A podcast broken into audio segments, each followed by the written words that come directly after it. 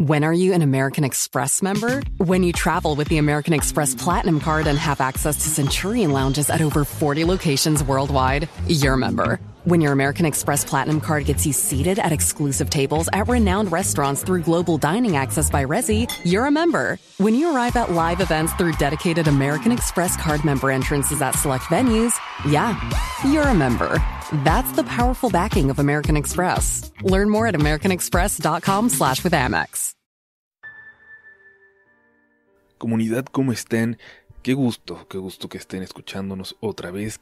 Y bueno, esperamos que estén del mejor humor, del mejor ánimo para escuchar historias sobre maldiciones extrañas, espeluznantes. Historias que créanme, se van a quedar con ustedes por mucho tiempo. Vamos sin más preámbulos a ellas. Ya estás entrando a Relatos de la Noche.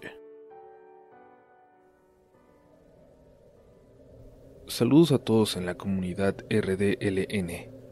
Quiero contarles una historia que me fue relatada por doña Mercedes hace unos días, mientras compraba comida en su pequeño restaurante. De plática en plática llegamos al tema de lo paranormal. Me preguntó si yo creía en fantasmas, en apariciones y cosas así. Yo le respondí que no, pero que sí me llamaba la atención escuchar las historias de las personas y saber de sus experiencias con este tipo de cosas. Doña Mercedes me dijo que cuando su papá era joven, allá por los años 60, tuvo una experiencia que les contaba cada que se presentaba la oportunidad. Todo comenzó en una visita que le iba a realizar a una novia que tenía en aquel entonces. Ella vivía en un pueblo ubicado en el departamento de Santa Bárbara, en Honduras. Por cierto, esa zona hasta la fecha tiene fama de ser tierra de brujos. Pues bien, Gustavo, como se llamaba el papá de doña Mercedes, tomó camino hacia la aldea de su novia, como a eso de las 3 de la tarde. Quedaba más o menos a unos 40 minutos caminando. Llegó a casa de su novia, saludó a los padres de la muchacha y platicaron largo y tendido. Las horas pasaron rápido y ni cuenta se dio cuando ya eran las 10 de la noche. Los padres de la chica insistieron en que ya era tarde para que se fuera a su casa a esa hora. Le dijeron que le daban permiso para pasar la noche ahí que podía quedarse a dormir en la sala porque los caminos eran solos y podían ser peligrosos. Gustavo por su parte declinó la invitación y les dijo que no se molestaran, que él caminaba con su machete bien afiladito y que no le tenía miedo a nadie. A pesar de que su novia le insistió en que se quedara, él tomó camino a los pocos minutos, sacó su lámpara de mano para iluminar sus pasos y emprendió el regreso a casa. Tenía unos 20 minutos de haberse adentrado en esos caminos de tierra, rodeados de árboles y de los ruidos de la noche, cuando comenzó a escuchar pasos entre los matorrales. Se detuvo y alumbró inmediatamente al lugar de donde provenían, pero no vio nada. Seguramente es algún animal pequeño, pensó Gustavo, mientras que con su mano derecha se aferraba a su machete. Y continuó. Continuó su marcha pero más adelante sintió que alguien venía caminando detrás de él. Inmediatamente se dio la vuelta y vio que venía una persona que estaba a unos pocos metros de distancia. Mayúscula fue su sorpresa cuando pudo notar que esta persona venía acompañada de un cerdo enorme. No se asuste, compadre, le dijo el hombre que venía con el cerdo. No vengo con malas intenciones. Simplemente venía a buscar esta cerda que siempre se me pierde y hace que, que la siga por todos lados. Gustavo, siempre con la guardia en alto, le respondió el señor del cerdo. No se preocupe. Es que usted sabe que hay que caminar alerta y más en estos caminos. Totalmente de acuerdo, le respondió el desconocido. Sabe, lo vi desde lejos con su lámpara y pensé en alcanzarlo para que nos hiciéramos compañía. Claro, si no le molesta, le dijo aquel hombre, y Gustavo respondió que no tenía problema. Así, Gustavo junto con aquel misterioso hombre y aquella enorme cerda prosiguieron por aquel camino totalmente oscuro. Aquel extraño se presentó y le dijo que su nombre era Teodoro. Le contó que tenía horas de buscar a ese animal y que le agarró la noche hasta que pudo encontrarlo cerca del río. Comenzaron a platicar de todo hasta que poco a poco fueron entrando en confianza.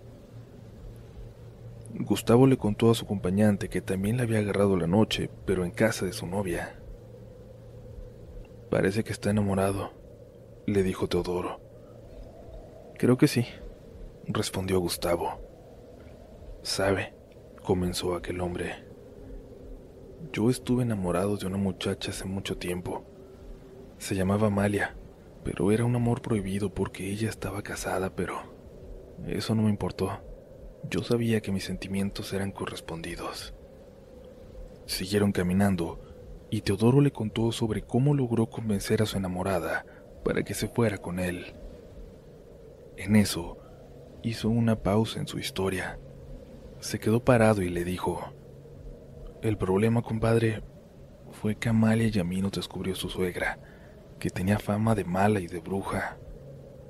Cuando ella se dio cuenta le dije que no me importaba, que me iba a llevar a Amalia, que no podía hacer nada para impedirlo.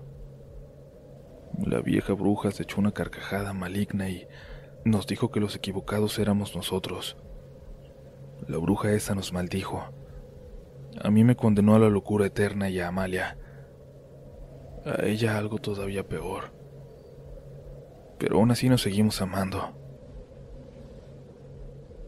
Así es, mi amor dijo una voz que parecía salir de la cerda, cuando con dificultad intentaba pararse para caminar en dos patas.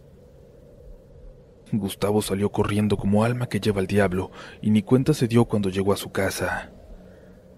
Estuvo con fiebre durante días y ésta se le quitó hasta que lo llevaron con una curandera del pueblo.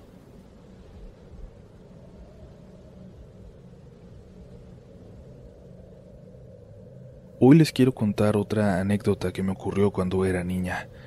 Últimamente he escuchado en YouTube los relatos que no conocía, y uno en particular, de la canasta de relatos número 10, me hizo recordar este hecho. Era 1999, cursaba aún la primaria. Por aquel entonces las excursiones eran muy frecuentes y los lugares que visitábamos no eran como los conocemos actualmente. Aquel paseo fue hacia las ruinas de Teotihuacán, en el Estado de México. Habiendo hecho el recorrido guiado con el grupo, la maestra nos dio tiempo para pasar al baño antes de partir. En particular, no acostumbro entrar a baños públicos, por lo que decidí quedarme afuera para esperar las indicaciones que nos diera. Me senté a un lado de una excavación que recién habían iniciado pero que no se notaba que fuera un trabajo de búsqueda, ya que no estaba delimitada e incluso parecía ser más la construcción de una nueva estructura. A unos pocos metros se encontraba un montículo de tierra y algunos ladrillos. Mientras permanecía sentada sobre nada más que piedras como de tepetate, mi dedo hurgaba como para entretenerme en aquella larga espera que había iniciado. Por la hora ya eran pocas las personas que se encontraban caminando o dirigiéndose a las pirámides, ya la mayoría se concentraba hacia la salida. De repente, mi dedo sintió algo diferente a las piedras. Instintivamente lo retiré, pero al verlo, entre toda esa piedra colorada, se veía al fondo de lo ya removido algo blanco y opaco. Quité piedra por piedra con cuidado. Me sentí ante un hallazgo. Cuando hube quitado lo suficiente, me di cuenta que lo que había encontrado era una mandíbula inferior completa. La tomé sin mayor problema. En ese entonces me gustaba aprender de muchos temas, en especial la historia, y sentía que había hecho un gran descubrimiento. Miré hacia la excavación que estaba frente a mí, como buscando a alguien a quien pudiera decirle lo que acababa de encontrar, pero al no haber nadie y estando ya la maestra llamándonos a todos para reunirnos, y abordar el transporte que nos llevaría de regreso a casa, solo... solo me la guardé en mi chamarra y me alejé de ahí. Durante el viaje sentía que debía decirle a la maestra lo que encontré, pero algo me dijo que de ser algo que valiera la pena, alguien más se llevaría el crédito. Saqué la mandíbula para observarla detalladamente. Mientras la miraba, un compañero se acercó.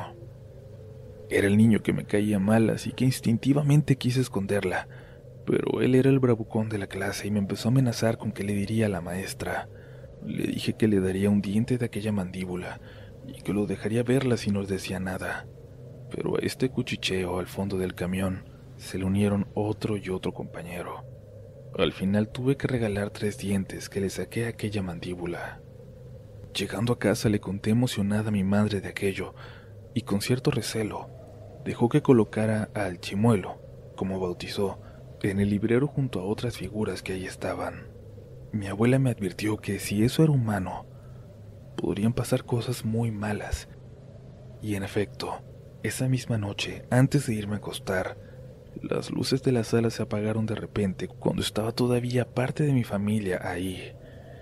No le di mucha importancia ya que podría haberse tratado de los focos hundiéndose o de un corto. Sin más preámbulo, me acosté y me quedé dormida. No recuerdo hora, pero sí que ya todos estaban hasta roncando cuando desperté. Yo tenía la maña de incorporarme para mirar a mi alrededor y volverme a dormir, y eso hice cuando en un reconocimiento de mi entorno por la puerta a mi cuarto, comenzó a salir una especie de bruma que provenía de la otra pieza. Pensé que algo podría estar quemándose, así que me levanté para ver qué era, pero no contaba con que en la otra habitación una presencia se manifestaría y me haría gritar del terror. Mi abuelita se levantó de inmediato para ver qué estaba pasando. Se acercó a mí y ella cuenta que yo no dejaba de señalar hacia la sala. Recuerdo a mi abuela haciendo oración y sacando de su buró una botella que contenía agua bendita. Cuando me pude recuperar por completo, les conté lo que había visto. No me creían puesto que tenía muchos, muchos años que nada extraño pasaba en esa casa. Me tranquilizaron y me llevaron a la cama hasta que pude dormir.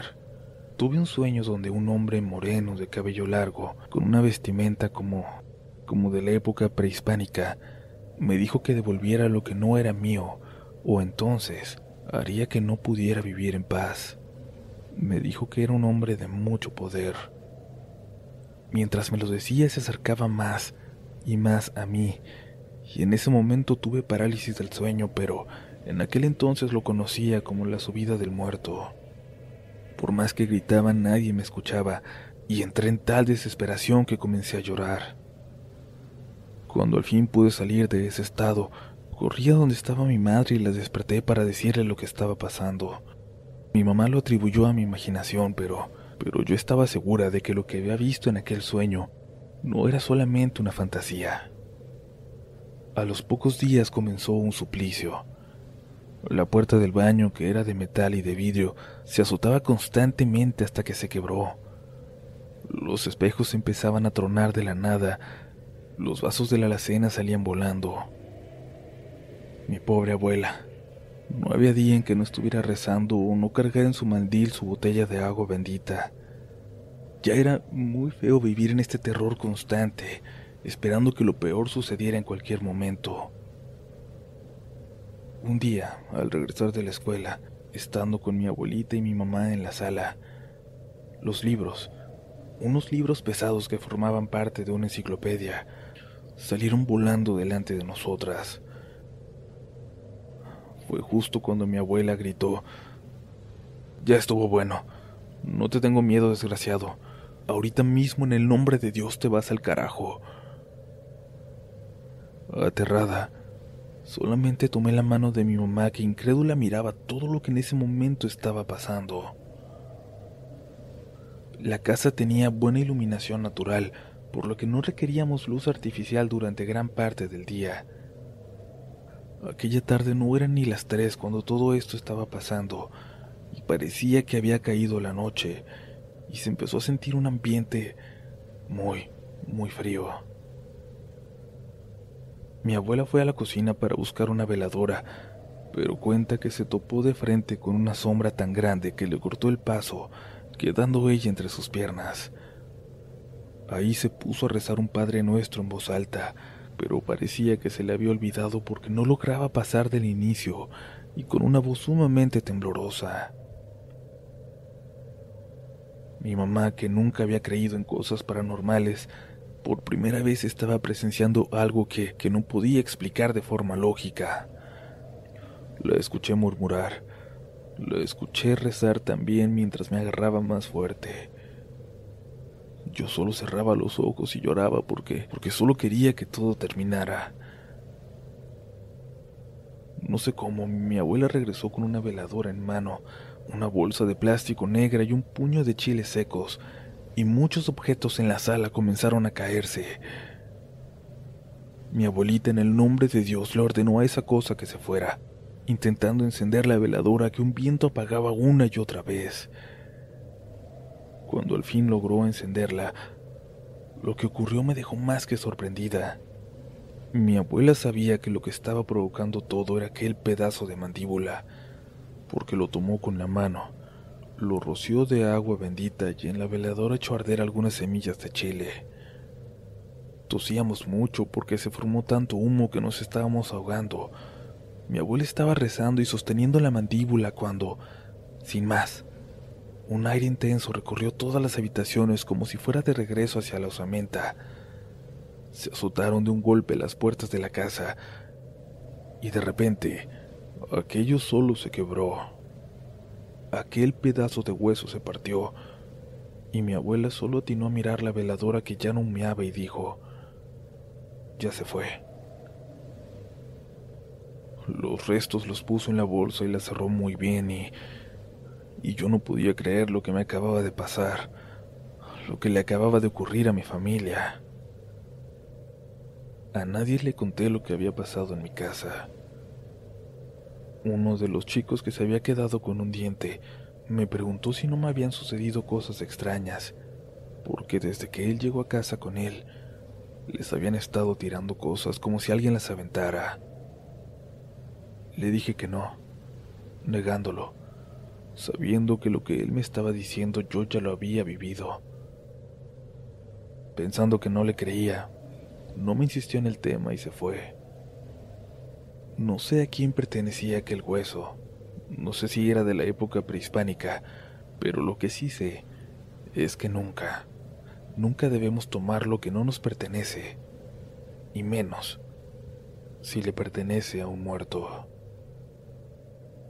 Si tienes ciertas afecciones crónicas como enfermedad cardíaca, asma, diabetes, y tienes 19 años o más, 52, 36, 42 puedes estar en mayor riesgo de contraer la neumonía neumocócica. Pregunta a tu médico o farmacéutico acerca de vacunarte con Prevnar 20, vacuna conjugada antineumocócica 20 valente, una vacuna de Pfizer que puede ayudar a proteger contra la neumonía neumocócica con una sola dosis. Prevnar 20 está aprobada para adultos para ayudar a prevenir infecciones contra 20 cepas de la bacteria que causa la neumonía neumocócica. La aprobación continua puede depender de un estudio de apoyo. No uses Prevnar 20 si has tenido una reacción alérgica grave a la vacuna o a sus componentes. Adultos con sistemas inmunitarios debilitados pueden tener una respuesta reducida a la vacuna. El efecto secundario más reportado fue dolor en el área de la inyección. Para más efectos secundarios comunes e información completa de prescripción, llama al 1-855-213-2138 o visita Prevnar20 en español.com.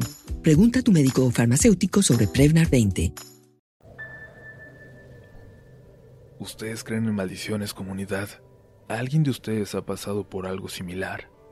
Esperamos como siempre sus historias, esperando que se atrevan a compartirlas con esta comunidad y si no las tienen, no se preocupen. Disfruten de estos relatos, pero pongan atención a su alrededor, a lo que pase esta misma noche.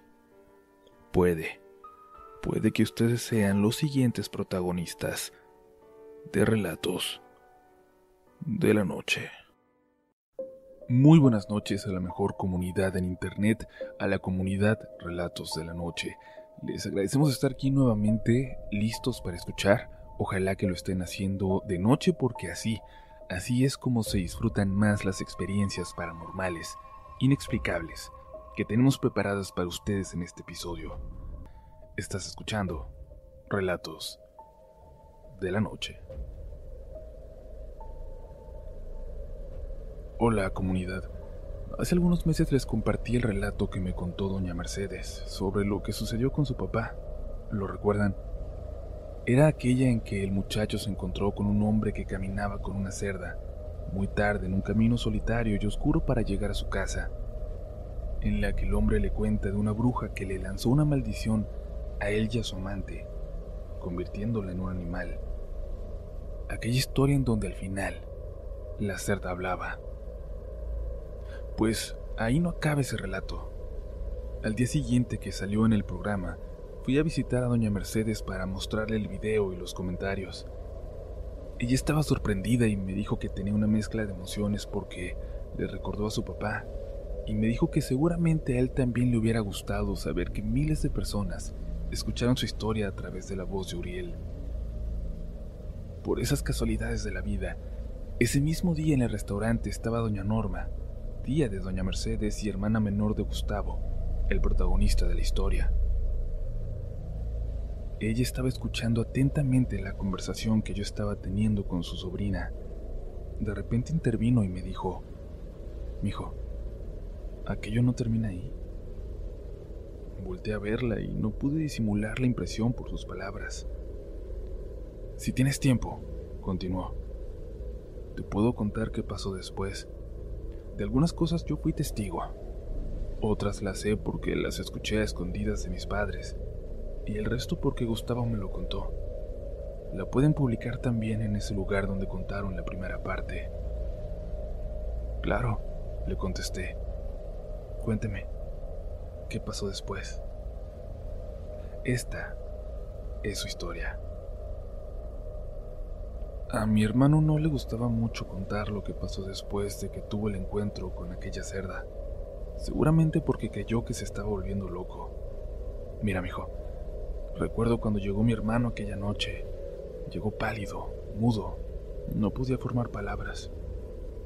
Yo me levanté porque escuché el escándalo que se traían mis papás. Salí del cuarto que compartía con Gustavo para ver qué sucedía y alcancé a ver cómo mi mamá lo rociaba con agua bendita mientras le decía a mi papá, algo le pasó a mi muchacho. Me lo asustaron. Yo no comprendía muy bien lo que pasaba en ese entonces. Mi papá vio que estaba despierta y me dijo que me fuera a dormir. Llevaron a Gustavo a nuestra habitación y mi mamá estuvo en vela con él toda la noche. Al día siguiente comenzó con la fiebre y tomaron la decisión de llevarlo con doña Aurora, una señora que era curandera y que sabía hacer sus cositas. Esto lo sé porque escuché cómo mi mamá platicaba con uno de mis tíos. Al llevar a Gustavo con doña Aurora, ésta los atendió inmediatamente. Le tomó el pulso, le vio los ojos, y para ese entonces mi hermano aún no podía hablar. Doña Aurora le preguntó, «¿Le pasó algo muy feo, ¿verdad? Dice mi mamá que Gustavo solamente sintió con la cabeza. Luego la señora le dijo que esperaran un poco. Se metió a la cocina de su casa y minutos después salió con una especie de menjurje. Se lo dio a Gustavo y le dijo que en un rato recobraría el habla. La fiebre ya veremos después cómo quitársela. Primero quiero saber qué le pasó y así sabré cómo trabajarlo, dijo. Media hora después Gustavo comenzó a hablar. Con dificultad relató lo que le había sucedido. La curandera escuchó atentamente la historia. A medida que salían las palabras, el rostro de doña Aurora se puso en un estado de alerta y precaución. Muchacho, quien sea que le haya hecho esa maldición a la pareja, tiene mucho poder. Seguramente tiene pacto con un demonio o con el mismísimo Satanás. Te salvaste de milagro porque la tarea de ellos es recolectar almas para esa bruja y, y así mantener su pacto. Pero por alguna razón te dejaron ir. Porque no importa qué tanto corrieras, siempre te iban a alcanzar. Quizás se identificaron con tu historia de amor. La fiebre se te va a quitar con esto, pero tomará algunos días y vas a tener que ser fuerte. Mi papá le consultó a la señora si esos demonios estaban cerca o si podían regresar por su hijo. Es probable, contestó la curandera. Están cerca del pueblo y para serle sincera, es muy poco lo que yo puedo hacer para defenderlo de ellos. Si el muchacho no se recupera en un par de días, tráigalo nuevamente, que tendremos que hacer otro trabajo. Afortunadamente no fue necesario llevarlo y mi hermano se recuperó. Pasó más de una semana desde que Gustavo se recuperó por completo. Uno de esos días, llegó un hermano de mi papá a decirle que Adolfo, un buen amigo de ellos, estaba agonizando. Mis papás se fueron ese mismo día a despedir y a estar en el velorio del moribundo. Le dijeron a Gustavo que estarían fuera unos días y que él estaba encargado de la casa y de mi cuidado. La noche llegó y nos fuimos a dormir. Gustavo tenía su cama al otro lado del cuarto. Por alguna razón, yo no podía conciliar el sueño aquella noche. Estaba incómoda.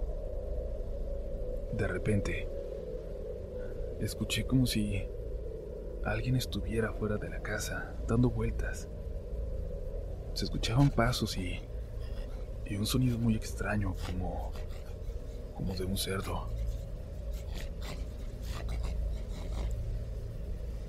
Me asusté, me asusté y me levanté para despertar a Gustavo. Hermano, hermano, algo anda afuera. Gustavo se levantó y puso su mano en mi boca. Me susurró. Ya los escuché. Tú quédate aquí y no hagas ruido. Gustavo buscó su machete y sin hacer bulla salió de la casa. Yo estaba orando y bajando todos los santos del cielo. A los pocos minutos escuché la voz de mi hermano. Norma, soy yo. No hay nadie aquí afuera. Cuando se me acercó, lo escuché muy agitado. ¿Qué te pasó, Gustavo? Le pregunté. Nada, hermanita. No me pasa nada. Acuéstate que no es bueno desvelarse. Pero aunque él me dijo que no le había pasado nada, yo sabía que sí. Y más porque no soltó el machete en toda la noche. La noche siguiente fue todavía peor. Mi hermano estaba inquieto, muy intranquilo. No se fue a dormir y me dijo que él se quedaría despierto por cualquier cosa. Yo le dije que estaba bien. Me acosté en mi cama, pero tampoco me pude dormir. Estaba pendiente de él. Sabía que, que algo no andaba bien. Pasó un rato y me estaba ganando el sueño cuando de repente escuché una voz que estaba fuera de la casa.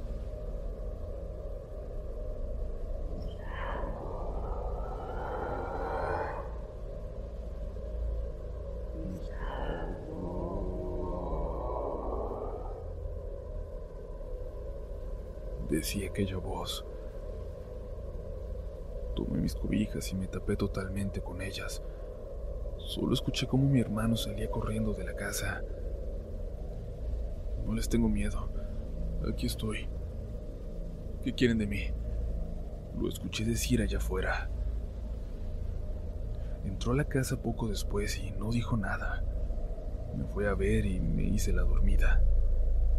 Solo pude sentir cómo respiraba de manera muy acelerada. Al día siguiente llegaron mis padres, pero acompañados por la novia de mi hermano. No recuerdo cómo se llamaba esa muchacha.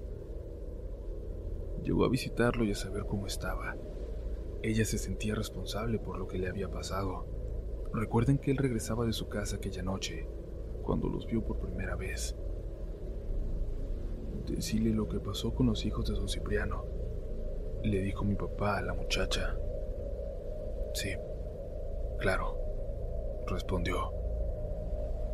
Mi hermano preguntó a qué se referían y entonces su novia le contó esto.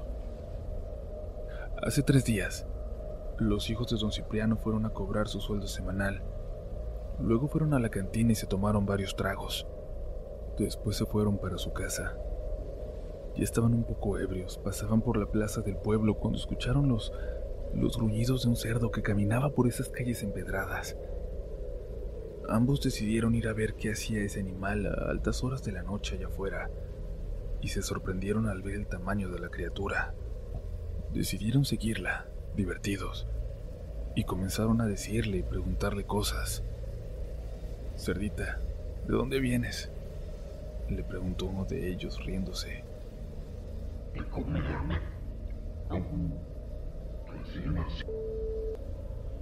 Dijo una voz que salía del animal. Se dio la vuelta y se abalanzó hacia ellos. Lo siguió por toda la plaza mientras gritaban por ayuda, pero nadie, nadie en el pueblo salió a ver qué pasaba. Los muchachos como pudieron llegaron a la casa del cura y éste les abrió la puerta e inmediatamente les echó agua bendita. A Pancho, el menor, se lo llevaron para la capital. Iba muy mal. Jorge, el mayor, fue el que contó lo que pasó con aquella cerda.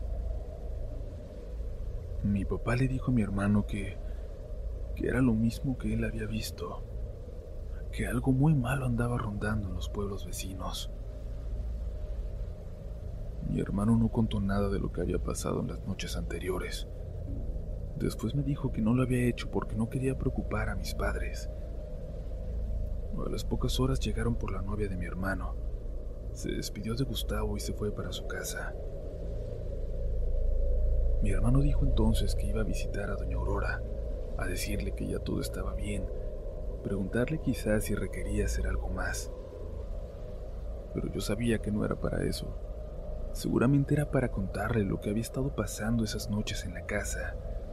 En sus ojos se veía la preocupación después de lo que le había contado su novia.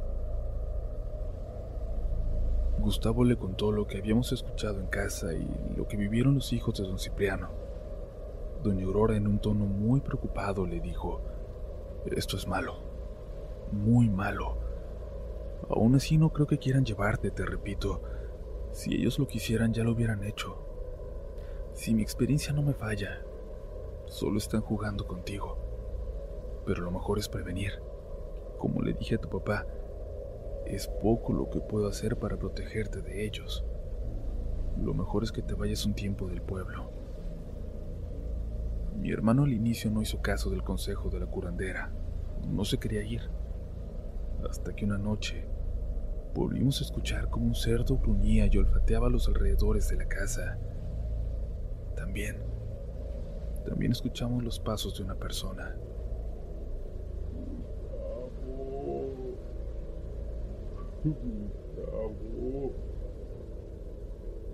Mi papá salió con mi hermano para ver qué pasaba.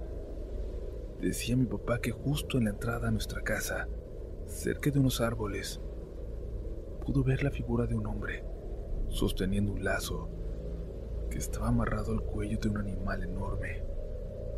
Mi papá y mi hermano se quedaron petrificados al ver cómo se desvanecían en las sombras. Esta vez no le quedó más remedio a mi hermano que contarle a mi padre lo que había ocurrido las noches anteriores y lo que doña Aurora le aconsejó.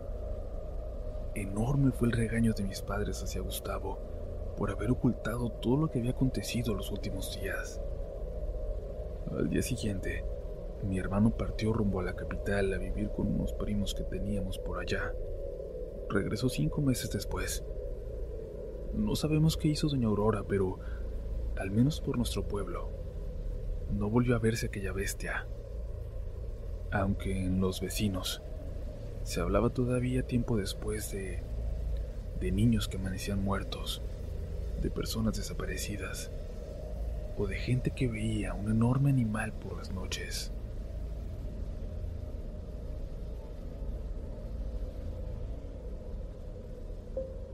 Pues, ¿qué les pareció esta continuación de aquella historia, comunidad? Bastante escalofriante, ¿no lo creen?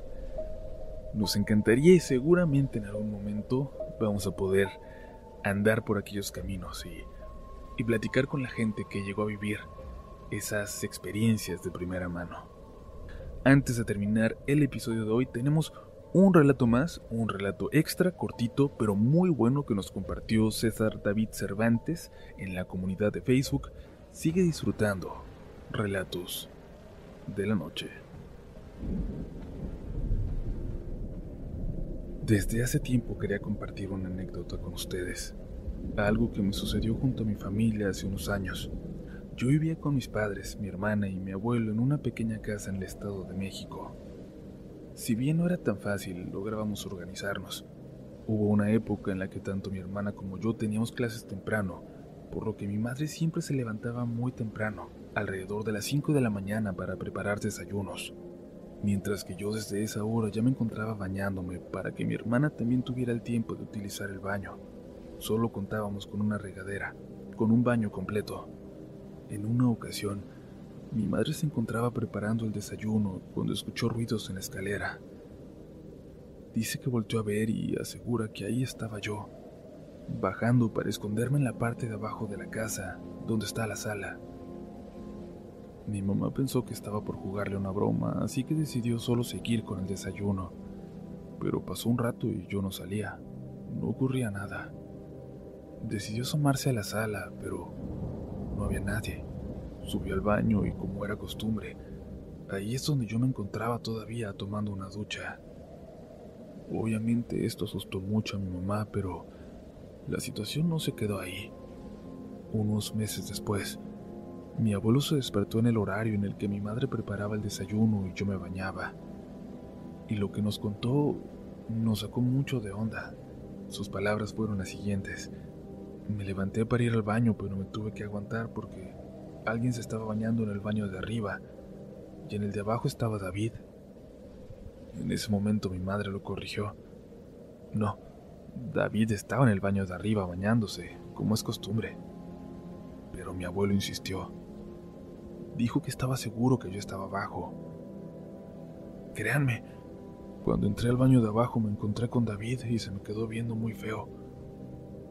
Ya no quisimos insistir para no espantar a mi abuelo, pero era obvio que en la casa había alguien o algo que tomaba mi forma o que simplemente se parecía a mí. En una ocasión, en un acto de locura, reté a este ente. Le pregunté quién era, por qué se veía como yo, y luego lo reté a que se manifestara frente a mí a que me enfrentara. No sé realmente por qué lo hice. Supongo que fue la suma de curiosidad y la inmadurez. Pero la cuestión es que tiempo después, creo haberlo visto. Creo que sí aceptó mi reto. No puedo decir que estoy completamente seguro porque fue durante una parálisis del sueño. No estoy seguro si lo vi o si solo lo soñé, pero de todas formas fue aterrador. Recuerdo que estaba soñando algo normal, cuando de pronto abrí los ojos y lo tenía frente a mí, en el borde de la cama, muy cerca. Algo idéntico a mí, con todos mis rasgos faciales salvo una excepción. Tenía los ojos completamente negros. Como es costumbre en las parálisis del sueño, yo no podía moverme, así que solo cerré los ojos e hice un esfuerzo por liberarme cuando por fin mi cuerpo reaccionó, volví a abrir los ojos y ya no había nada. Pero jamás, jamás podré quitarme esa imagen y esos ojos negros de mi cabeza. Si te gusta este contenido, no dudes en suscribirte para que estés pendiente de lo nuevo que tenemos cada semana. Síguenos también en Instagram y Twitter, donde nos encontrarás como RDLN Oficial. Y también puedes suscribirte a YouTube, donde tenemos varios relatos nuevos cada semana. Esto es Relatos de la Noche.